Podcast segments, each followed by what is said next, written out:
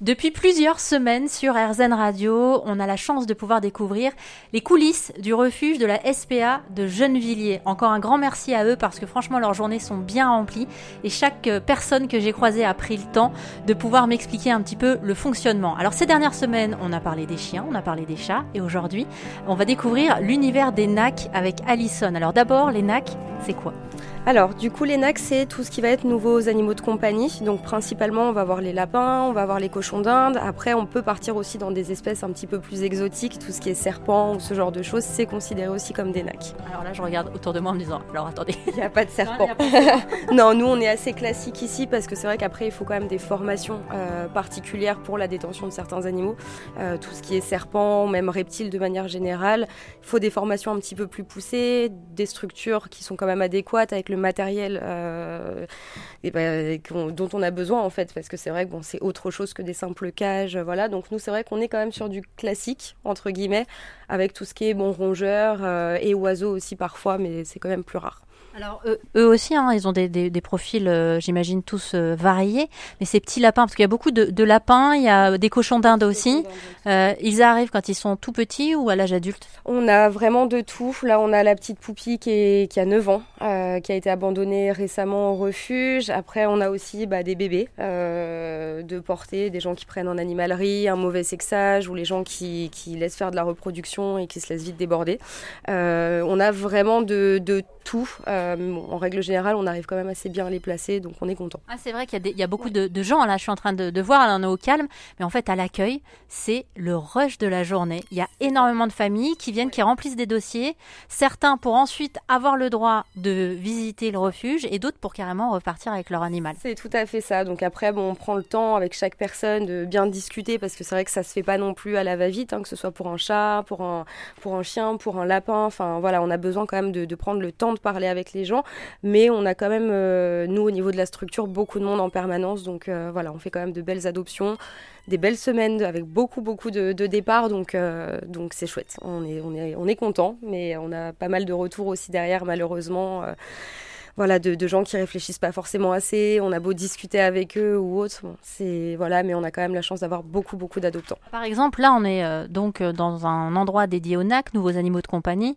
Euh, il y a beaucoup de lapins, de cochons d'Inde. Ils ont quels besoins précisément? Alors, c'est vrai que bah, quand vous allez en animalerie, on, les vendeurs parlent souvent bah, d'une cage, même pas forcément spacieuse ou autre.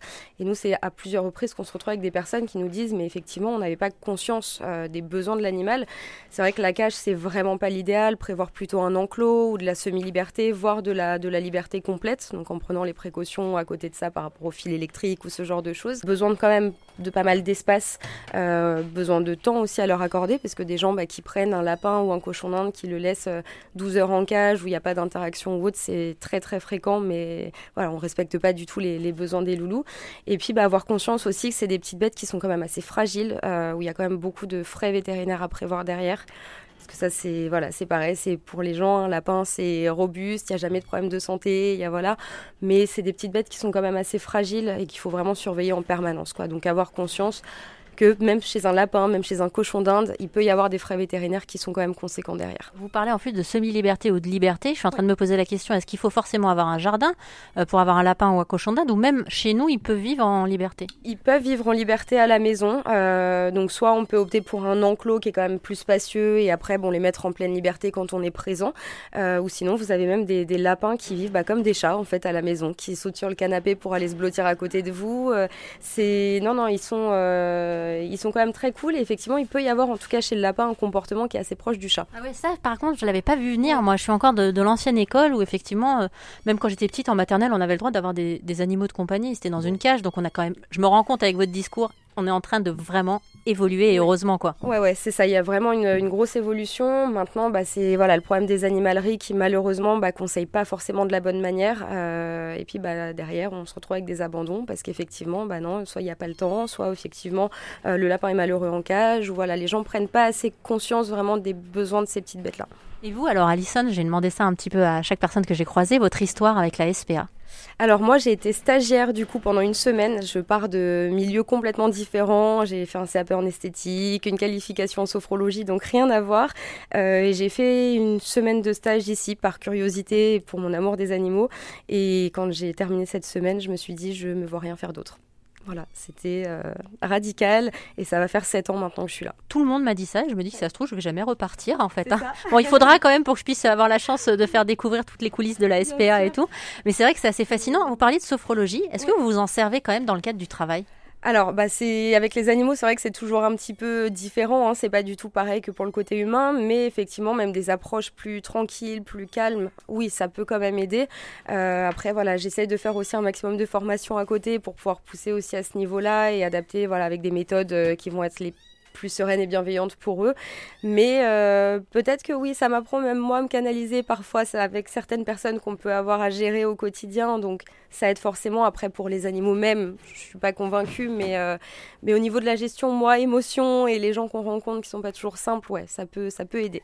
Vous parlez des gens que, que vous rencontrez, ça aussi, j'étais très touchée parce que vous restez toutes et tous positif. C'est-à-dire que vous vous retrouvez avec des gens qui viennent abandonner leur animal et il n'y a pas l'agressivité en fait. Mais je sais pas comment vous faites parfois pour garder votre calme. On a parfois du mal, mais on prend sur nous parce qu'en plus les animaux, quand on va les installer, ils ressentent absolument toutes nos émotions. Donc le but c'est vraiment d'essayer de rester serein au max, juste pour que l'animal avec lequel on soit à ce moment-là, pour aller l'installer en box ou autre, soit le mieux possible. S'il ressent tout notre énervement, notre stress ou autre, ça sera encore pire pour lui. Donc effectivement, on essaye de souffler, de se dire bon, ça va aller, on essaie de relativiser.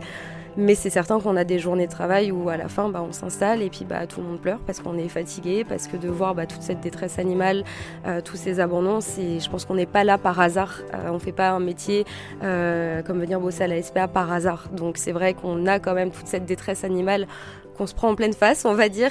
Donc c'est vrai que quand on est avec eux, on essaye de prendre sur nous vraiment, de gérer au mieux nos émotions, mais quand on se retrouve tout seul, ouais, c'est pas, pas simple. C'est pas simple du tout parce que voilà, on les aime et que bah, nous, on comprend pas. On comprend pas pourquoi les gens abandonnent, on comprend pas euh, quand on a des personnes qui arrivent tout sourire pour venir abandonner leur, euh, leur animal. Euh, voilà, il y en a qui font des photos du départ quand on va installer en box ou enfin on comprend pas. c'est compliqué pour nous, mais on sait qu'on est là pour les animaux avant tout. Donc euh, voilà, on se doit de respirer un bon coup et de faire de notre mieux pour eux. Quoi. Et puis heureusement, il y a des très belles histoires aussi, des rencontres magnifiques. Ça, on en entend parler depuis plusieurs semaines sur RZN Radio. Vous en avez une en mémoire, vous, ou pas, d'une rencontre comme ça euh, vous dites tiens j'ai encore des nouvelles aujourd'hui oh, bah on en a eu euh, on en a eu plusieurs hein. c'est certain que des belles histoires ça arrive quand même énormément mais quand on a des chiens qui restent longtemps chez nous des chiens qui sont même tétanisés qui connaissaient rien du tout et que on a de super adoptants qui arrivent et qui, qui sont ok pour prendre le temps même s'il n'y a pas de contact pendant des mois enfin voilà c'est des belles histoires et ça on en a on en a quand même assez fréquemment Merci encore Alison. N'hésitez pas à faire un tour sur rzen.fr pour plonger davantage dans les coulisses de la SPA de Gennevilliers.